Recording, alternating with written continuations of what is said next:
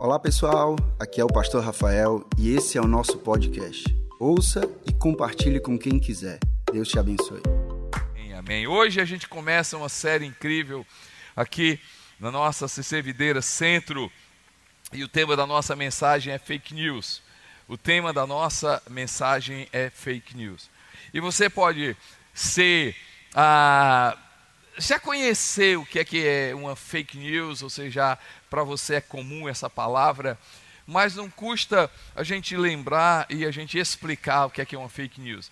Fake news é uma notícia mentirosa, uma notícia que tem parece ser verdade, mas na verdade ela é uma mentira cuja proposta é se tornar verdade.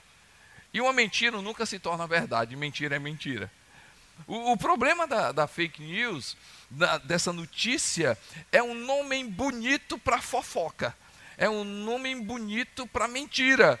É um nome diferente, mais educado, mais internacionalizado, mas é mentira. E mentira é do cão, mentira é do diabo, mentira não é Bíblia. Verdade liberta. Mentira é o que aprisiona uma pessoa. O problema da, da, da fake news é que ela se apresenta de uma forma em que quem escuta, quem vê, e às vezes você vê ali eh, em um grupo de WhatsApp, às vezes você vê no, no, ah, numa mídia social, ou no Facebook, ou no Instagram, você vê uma determinada notícia o qual é o problema? As pessoas não se aprofundam, as pessoas não vão olhar de onde vem, as pessoas não são interessadas de onde começou, quem é que falou, por que que falou, e aí o que é que acontece? Essa mentira passa a ter um cunho de verdade, até que alguém corajoso chegue lá e diz assim: não é mentira, a verdade é isso aqui. Gente, se no nosso meio, e aí às vezes é política, às vezes é no seu trabalho, às vezes é no seu bairro, às vezes é na cidade, se uma notícia, uma falsa notícia, querendo se passar para a verdade, já é um prejuízo, imagine uma mentira maligna, satânica contra uma pessoa. Imagine quantas pessoas não vivem uma mentira achando que é verdade.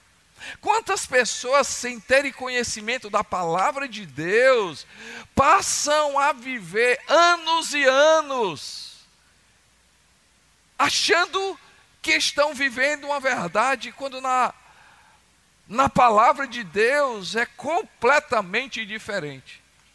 E o pior, gente, é que nós somos tão bons para comunicar muito aquilo que é mal tão, tão mal para comunicar pouco aquilo que é bom.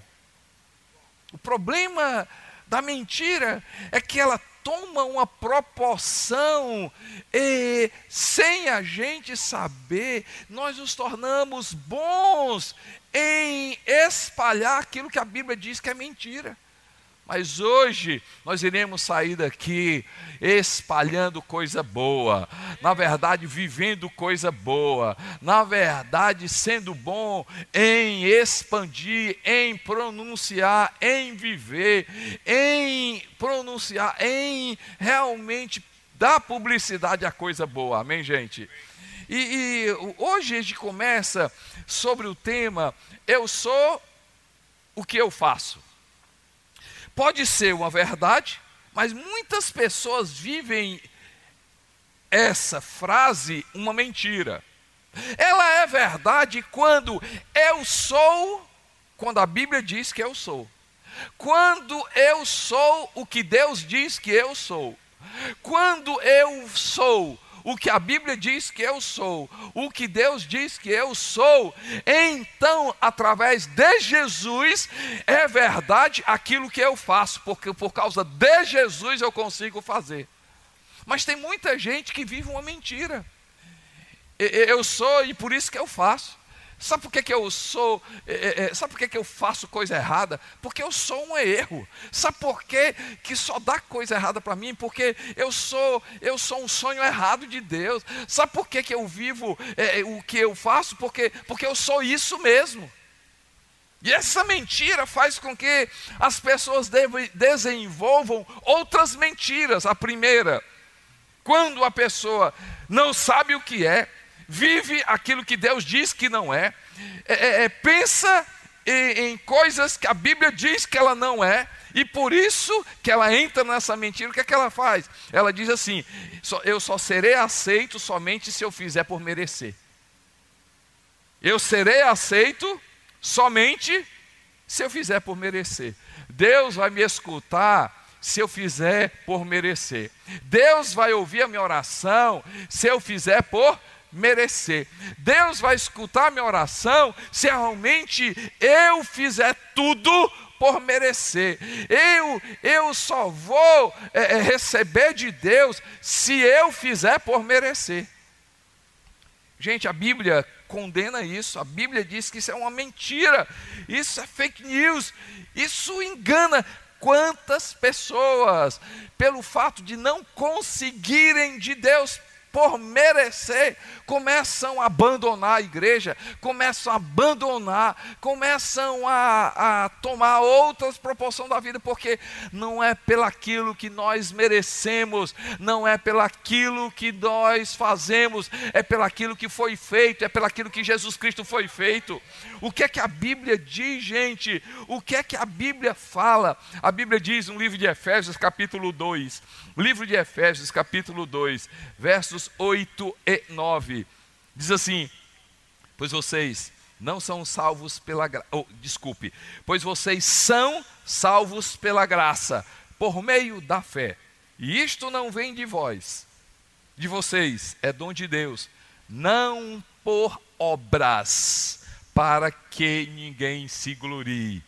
Pois somos, versículo 9, pois somos criados em Cristo Jesus pois somos feituras dele, feituras dele, feituras de Deus, criação de Deus, criados em Cristo Jesus, para que venhamos andar nas boas obras, as quais Deus de antemão preparou para que nós andássemos nela porque nós fomos salvos pela graça, pelaquilo que Deus fez, e criados em Cristo Jesus, em Jesus, por causa de Jesus, por causa da presença de Jesus, por causa do amor de Jesus, por causa da mão de Deus, por causa do Espírito Santo, por causa da ajuda dele, nós fazemos e nós somos realmente primeiro por causa dele, e porque nós somos nele, nós vamos fazer nele, nós vamos fazer boa obra, gente. Quantas pessoas são enganadas por isso, gente? E sabe o que, é que o pecado faz? Essa mentira, ela é uma mentira que rouba. Ei, eu faço por merecer, ou seja, eu serei aceito somente se eu fizer por merecer, se eu me apresentar, se eu fizer tudo de bom, se eu fizer tudo que é correto, se eu fizer tudo direito, se eu, se eu me apresentar diante de Deus tudo, tudo, tudo, tudo tranquilo. E gente, a gente nunca vai conseguir. Por quê? Porque existe algo que foi a pior desgraça da raça humana, pecado. Pecado, gente. E você precisa aprender uma coisa sobre pecado. Na verdade, só uma coisa sobre pecado. Pecado não é somente, e vou repetir, Pecado não é somente fazer aquilo que desagrada a Deus. O pior do pecado é quem nós nos tornamos pelo fato de fazer algo que desagrada a Deus. Em resumo, o pecado rouba de nós a identidade. O pecado rouba de nós a identidade. Quando a gente tropeça, quem sabe quem, quando você tropeça, e você cai na realidade, você começa a dizer: caramba, isso não sou eu. Eu não sou essa pessoa. Eu não sou isso. Quantas vezes passa na sua cabeça quando você erra, quando você faz algo que desagrada a Deus, o que é que vem na sua cabeça e diz assim: caramba, como eu fui capaz de fazer isso? Como é que eu fui capaz de mentir? Como é que eu fui capaz de pensar sobre isso? Como é que eu fui capaz de entrar numa coisa dessa? Eu não estou nem me conhecendo, eu nem me vejo, eu não sei como é que eu fui capaz de fazer isso. Realmente isso é verdade, porque não é você. O pecado arranca de nós a nossa verdadeira identidade. O projeto de Satanás é roubar a nossa verdadeira identidade, é fazer você viver uma mentira, fazer você viver que você é, que você é menor do que o pecado, que o pecado é maior do que você, do que o seu erro, é, você é maior, você é menor do que o seu erro, o seu erro, você é um erro, você não é um erro você não é um pecado, você não é um tropeço, você é muito maior, você é um filme, você é uma jornada, ei, você não é apenas um capítulo, um dia não determina quem você é, uma situação não determina quem você é. Jesus fala que ele tem poder de perdoar o pecado, e em Jesus Cristo, quando eu olho para a cruz, quando eu olho para a cruz, na cruz existe algo chamado graça de Deus, e a graça de Deus tem muito mais poder do que o pecado. A graça de Deus tem muito mais poder do que o pecado. O que é que a Bíblia diz? O que é que a Bíblia diz? Romanos capítulo 5. Eu quero ler quatro textos, quatro versículos em Romanos capítulo 5. Vamos lá, gente, basear, fundamentar naquilo que eu falo. Romanos 5,10. Se quando éramos inimigos de Deus, fomos reconciliados com Ele mediante a morte de seu Filho, quanto mais agora, tendo sido reconciliados, seremos salvos por sua vida. Versículo 11. Não apenas isso, isso já é uma coisa muito grande. Não apenas isso, verso 11 mas também nos gloriamos em Deus. A nossa glória, a nossa alegria está em Deus, por meio de nosso Senhor Jesus Cristo, mediante quem?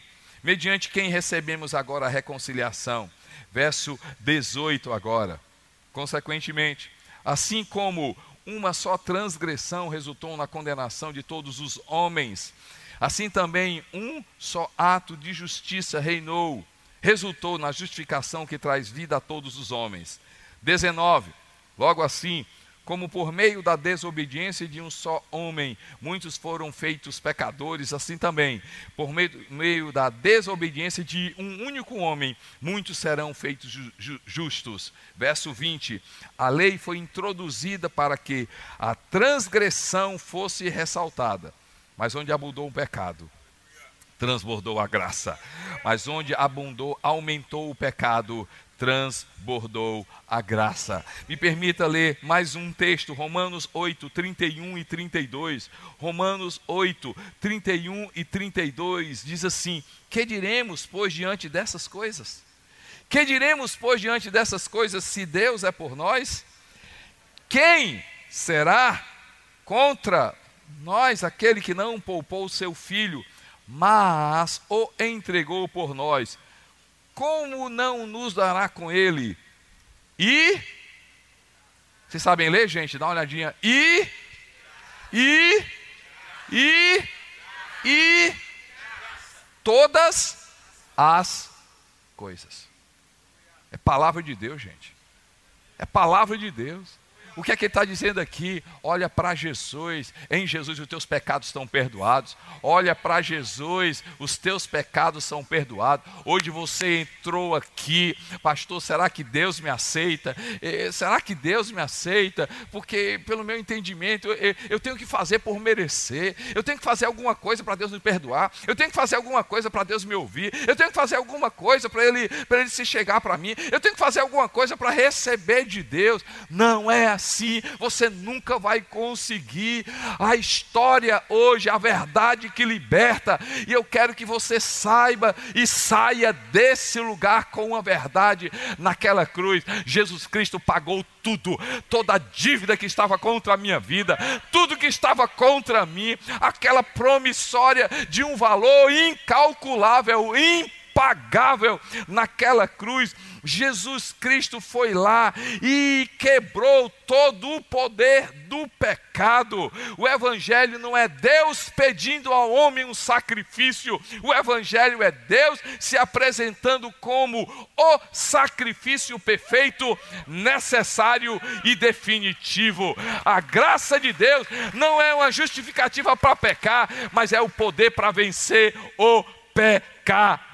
A graça é um presente que justifica o injustificável aos olhos humanos, que perdoa o imperdoável de acordo com a medida humana e que dá vida ao que está morto, mesmo estando vida. Pela graça a gente é salvo, pela graça a gente é salvo. A graça tem o poder de reaproximar o pecado de nos afastar. A graça nos enche de alegria, o pecado nos enche de vergonha. A graça nos fortalece, o pecado nos enfraquece. A graça tem o poder de restaurar a nossa identidade, o pecado de roubá-la. Graças a Deus que em Cristo Jesus nós somos mais do que vencedores. Graças a Deus que você não precisa se limpar ou fazer algo para aproximar de Deus.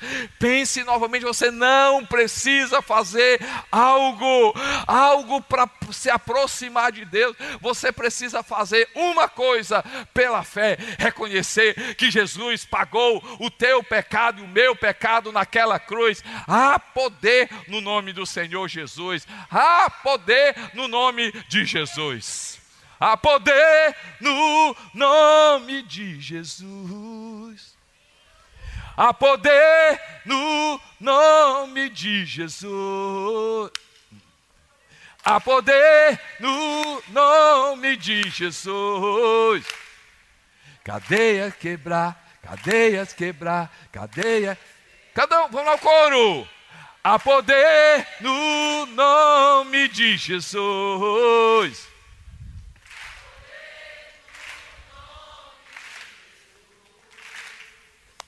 Há poder no nome de Jesus. Cadeias quebrar, cadeias quebrar, cadeias quebrar.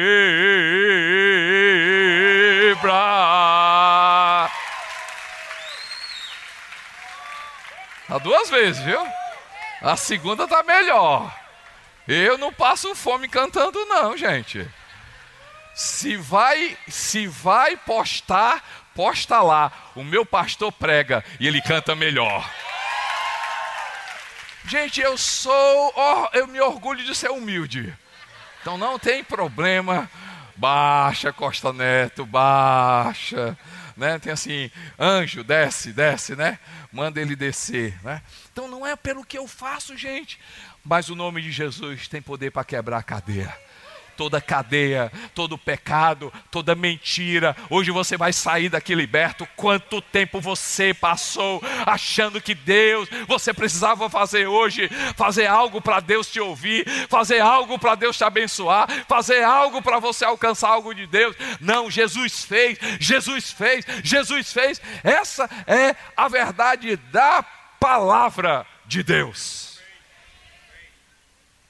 Quando a pessoa não sabe o que é, ela começa a fazer o que não é. E a segunda coisa que ela faz é assim: eu sou tão bom que não preciso. Eu faço por merecer, ou seja, eu vou receber de Deus, eu, só, eu serei aceito somente se eu fizer por merecer. Mas tem outra coisa, outra mentira. Eu sou tão bom que não preciso de Deus. E aí Jesus contou uma história interessante. Diz assim: Lucas 18, 9 a 14. Há alguns que confiavam em sua própria justiça e desprezavam os outros. Jesus contou essa parábola. Dois homens subiram ao templo para orar. Um era fariseu e outro era publicano. O fariseu em pé orava no íntimo: Deus, eu te agradeço, porque não sou como os outros homens ladrões, corruptos, adúlteros, nem mesmo como este publicano. Jejum duas vezes por semana e dou o dízimo de tudo que, o quanto ganho. Mas o publicano ficou à distância. Ele nem ousava olhar para o céu. mas batendo no peito dizia: Deus tem misericórdia de mim, que sou pecador. Eu lhes digo que este homem, palavras de Jesus, e não outro, foi para casa justificado diante de Deus, pois quem se exalta será humilhado, e quem se humilha será exaltado. Outra mentira, gente, é se achar tão bom que não precisa. A minha pergunta é: qual o tamanho da tua régua? Deixa eu explicar. Todos nós, e me permita generalizar, todos nós temos uma régua. Uma régua de 0 a 10. E vamos ser honestos, gente. Nós também não somos tão péssimos e ruins que merecemos morrer. Quem está aqui diz assim, pastor, eu mereço morrer. E quem estiver perto dessa pessoa, sai que vai cair um raio. Levanta a mão. Graças a Deus que ninguém. Agora, gente, quem aqui diz assim, pastor, eu não sou tão ruim, mas eu sim, eu tenho alguma coisa boa. Quem tem pelo menos uma coisa boa, levanta a mão. E, gente, vamos aqui, uma régua, uma medição. Qual a nota? E eu vou dar a nota para a gente aqui, tá bom, gente? Nós somos iguais? Tá bom? Então eu vou dar uma nota aqui. A gente merece quatro? A gente merece cinco? A gente merece nove e meio? Mas vamos dizer que a gente merece oito. Quem merece oito? Levanta a mão. Meu Deus, vocês são muito humildes. Quem merece oito aqui, gente? Oito, oito aqui. Você se considera um bom filho? Você se considera um ser humano? Você se considera uma pessoa Você considera uma pessoa educada? Você considera uma pessoa que vem para a igreja? Você considera uma pessoa que pelo menos segue alguma coisa de Deus? Então você se considera pelo menos que tem oito? Levanta a mão.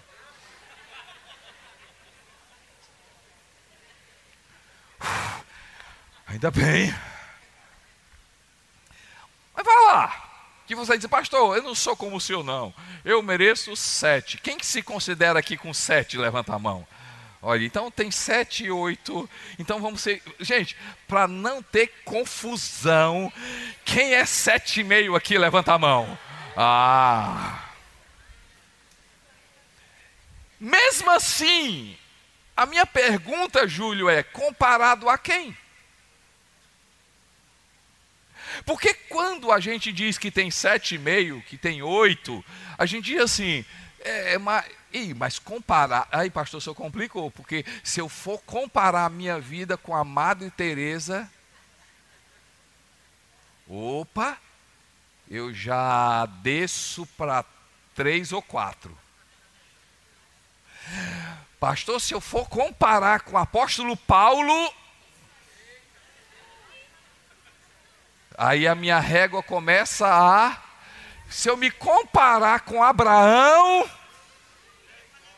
se eu me comparar, aí eu digo, opa, e se eu me comparar com Jesus?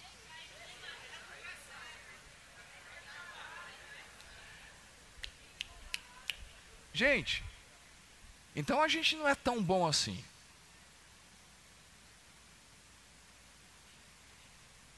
Então nós precisamos de Jesus. Então a gente precisa vir para a igreja. Porque quem vem para a igreja é porque precisa de Deus. Amém, gente? Quem vem para a igreja é gente que precisa ser curado. Pode ser que eu tenho, é, nós temos coisas boas na nossa vida, mas tem áreas na nossa vida que precisa de cura. Tem áreas da minha vida que eu disse, eu preciso de Jesus. Ainda bem que eu vim para a igreja. Eu preciso orar mais, eu preciso ler a Bíblia, eu preciso de Jesus, porque quando eu me comparo diante de Deus, quando eu me comparo a Jesus, eu não sou tão bom assim eu não sou tão bom assim. E aí a Bíblia diz que todos pecaram e carecem da glória de Deus. Todos pecaram e carecem da glória de Deus. Eu não sou tão bom que não preciso. Não, gente, Eu, na verdade, preciso de Jesus. Jesus, em, uma, em um momento, Lucas registra, Lucas capítulo 5, verso 31 e 32. Lucas 5, verso 31 e 32 diz assim: Jesus lhes respondeu: Não são os que têm saúde que precisam de médico, mas sim os doentes. Eu não vim chamar os justos, mas pecadores ao arrependimento. Pecadores ao arrependimento. Só vai a médico quem reconhece que está doente e precisa de um tratamento. Ah, gente, Jesus afirma e é verdade. João 15, 5. João 15, 5 diz assim: João 15, 5, Evangelho de João. Eu sou a videira, vocês são os ramos. Se alguém permanece em mim e eu nele, esse dará muito fruto. E ele diz: Pois sem mim, pois sem mim o que, gente? Sem mim vocês não podem fazer coisa alguma. Sem mim vocês não podem fazer coisa alguma. Por isso que Paulo, ali escrevendo no livro de Filipenses, capítulo 4, versículo 13. Filipenses capítulo 4, versículo 13 diz assim: Tudo posso naquele que me fortalece. Não é eu posso porque eu sou forte, eu posso porque porque eu sou o cara, eu, eu, eu posso porque eu sou bom. Não, tudo posso por causa de Jesus Cristo que me fortalece, é Ele que me sustenta, é Ele que me guarda, é Ele que me protege, é Ele que me guia, é Ele que me ensina. Se eu posso alguma coisa, se eu posso alguma coisa, eu posso no Senhor, eu tudo posso por causa de Jesus Cristo de Nazaré. Ei, gente, cuidado, cuidado, cuidado, cuidado. Ei, cuidado, eu não sou Cuidado, eu serei aceito, eu não serei aceito, não tem nada a ver, é mentira. Eu não serei, eu serei aceito somente se eu fizer por merecer. Eu sou tão bom que não preciso, é mentira. A verdade é que nós precisamos de Deus, nós necessitamos de Jesus, nós necessitamos dele.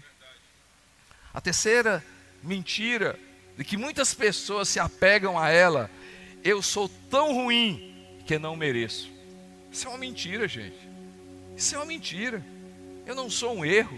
Você não é um erro. Você não é um pecado. Você não é um pecado, você não é um erro, você não é projeto errado de Deus. Esse erro não define quem você é, esse erro não define quem você é, essa vida não define quem você é.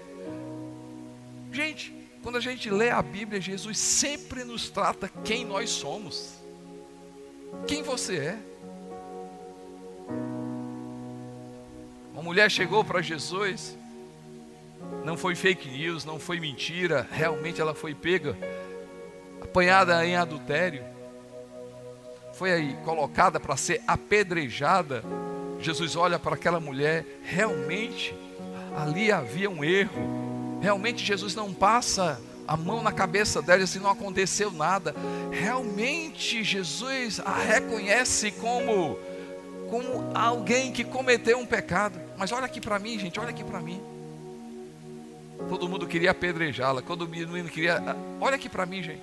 Todo mundo queria apedrejá-la, todo mundo queria condenar aquela mulher. Mas Jesus olha para aquela mulher e diz assim: Ei, eu libero graça sobre a sua vida. Você tem condições de ser muito mais aquilo que você fez. Você não é aquilo que você fez. Você pode ir e não cometer o mesmo pecado. Por isso que Jesus solta uma palavra, declara uma palavra, fala uma palavra para ela. Vá e não peques mais, porque a partir daquele momento Jesus ia ser, ia estar com ela, a graça de Jesus ia estar com ela. Você chegou aqui debaixo de um pecado, debaixo de uma condenação, a sociedade diz que não tem jeito para você, a sociedade diz que você é tão ruim que não tem jeito, e o teu pecado é tão grande que não tem como perdoar. A Bíblia diz, a Bíblia afirma: não há ninguém tão ruim que não possa ser transformado. Escute, não há ninguém tão ruim que não possa ser transformado. Não há ninguém tão pecador que não possa ser perdoado. Tem jeito para a minha vida e tem jeito para a sua vida, meu irmão.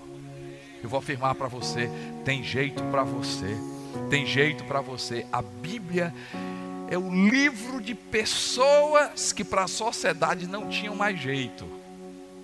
E quando Jesus entrou, quando Deus entrou na vida da pessoa, tudo mudou.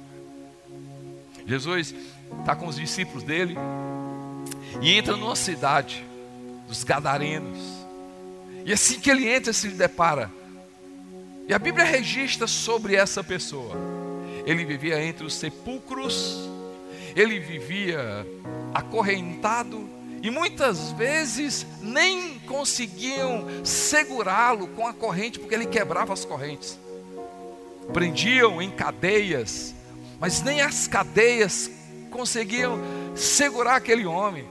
Ele estava não apenas endemoniado, ele estava possesso de vários demônios, de vários demônios. A Bíblia relata sobre ele.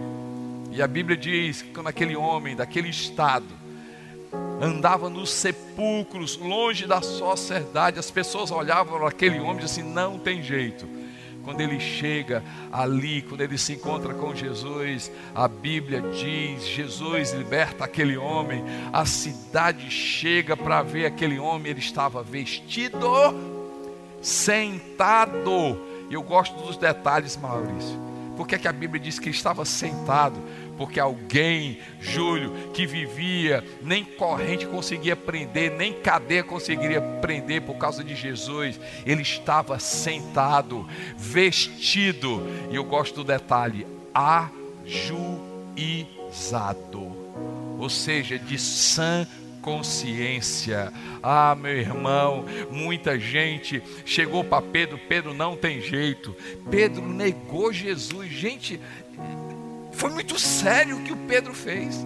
Foi muito sério. Pedro viu milagres. Jesus investiu na vida de Pedro. Pedro aprendeu com Jesus. Pedro foi um dos três próximos de Jesus.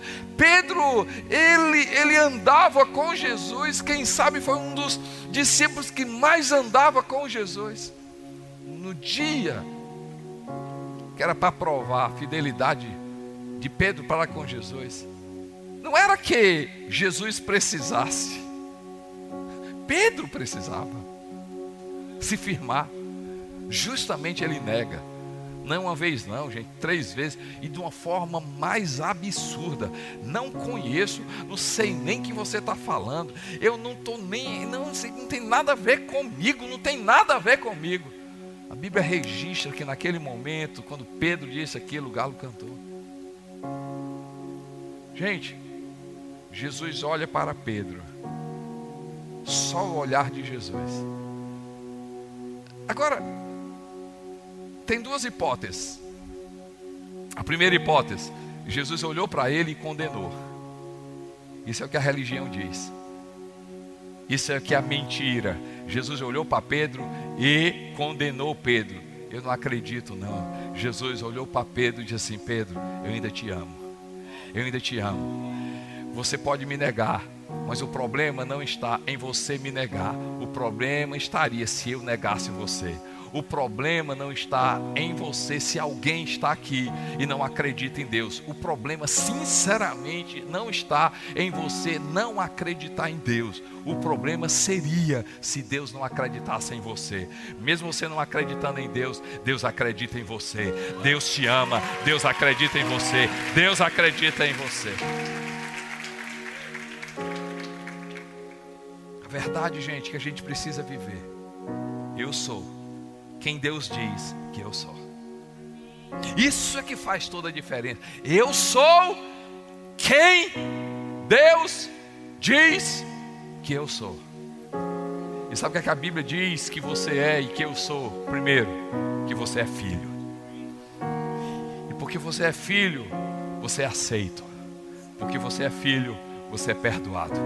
Porque você é filho, você é herdeiro com Jesus, porque você é filho, você é aceito por Deus, porque você é filho, você não foi feito para ser cauda, você foi feito para ser cabeça, você não foi feito para estar embaixo, você foi feito para estar em cima, porque você é filho, você tem a eternidade, porque você é filho, Deus te escuta por meio de Jesus, porque você é filho, você tem a, você tem vida eterna, você tem esperança, você, a Bíblia diz que você tem autoridade, que você é filho, que você é perdoado, que você é herdeiro, que você tem eternidade, que você tem paz, que Deus te ama, que Deus não é contra você, que Deus é a favor de você.